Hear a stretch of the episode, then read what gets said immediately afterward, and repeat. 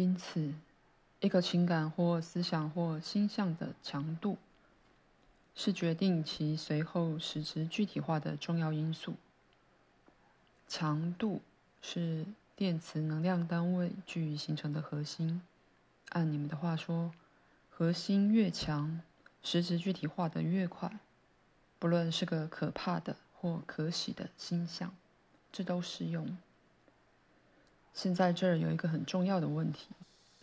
如果你是个性情非常热烈的人，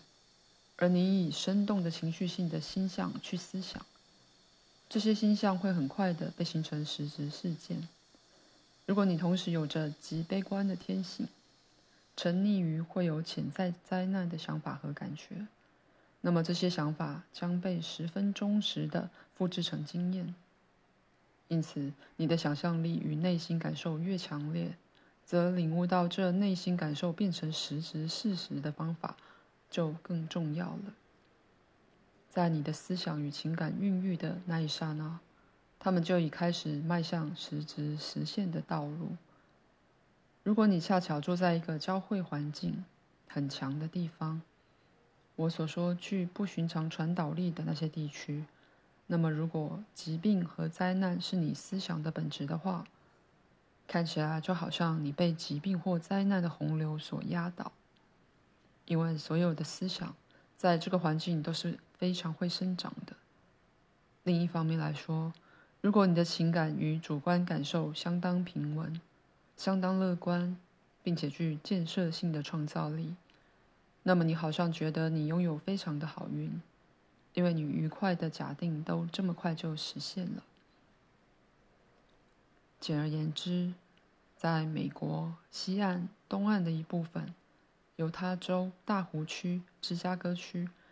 明尼阿波巴斯区和其他一些西南地区，是有极佳交汇活动的地带，具体化会很快的出现。因此，建设性与破坏性的因素都有很高的潜力。举例而言，这些交汇点自身发动原子与分子活动的情形，就像太阳帮助植物生长一样。交汇点催动了原子与分子的产生行为，大大的鼓励他们的合作能力。也就是他们群集成组织和结构性团体的倾向。交汇点放大或加强了这种行为，这种物质本性内天生具有的潜在自发性，它们就像是心灵的发电机，将还没成为实质的推进成实质的形式。现在。这不是一本讲技术的书，因此这不是透彻讨论这交汇点的活动、行为或效果的时间和地点，也不是讨论电磁能量单位那些我所说的意识天然发散物的时间与地点。不过，我要你们知道，思想与情感是用非常明确的方法，透过相当确实的定律来形成物质的。虽然目前这些方法和定律也许尚不为人知，为那些想更深入研究这问题的人，或那些也许对科学的角度感兴趣的人，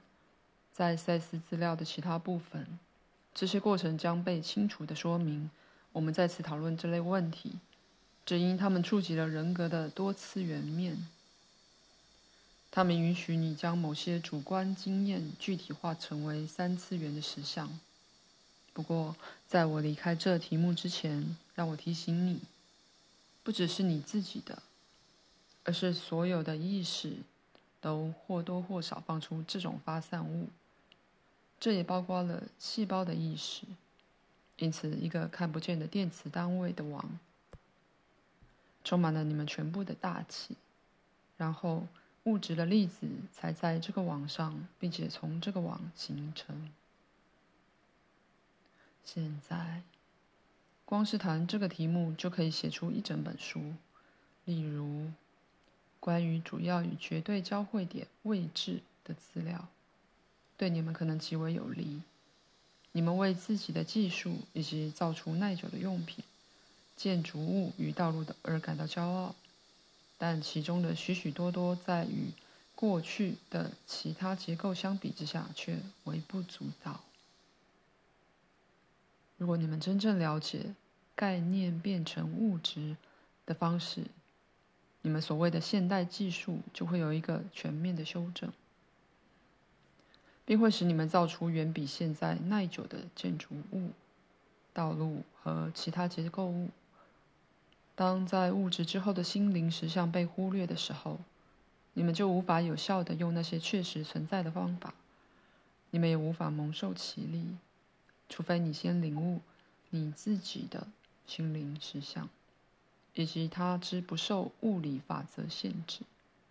你才能了解本为你实质存在的真正原动力的那个心灵实相。因此，我的首要目的就是使你知觉到你是其一部分的那个内在本体，并清除掉阻止你认识自己潜能与自由的那些理性与迷信的残力。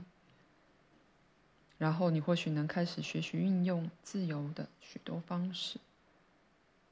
口述到此结束，第五章结束。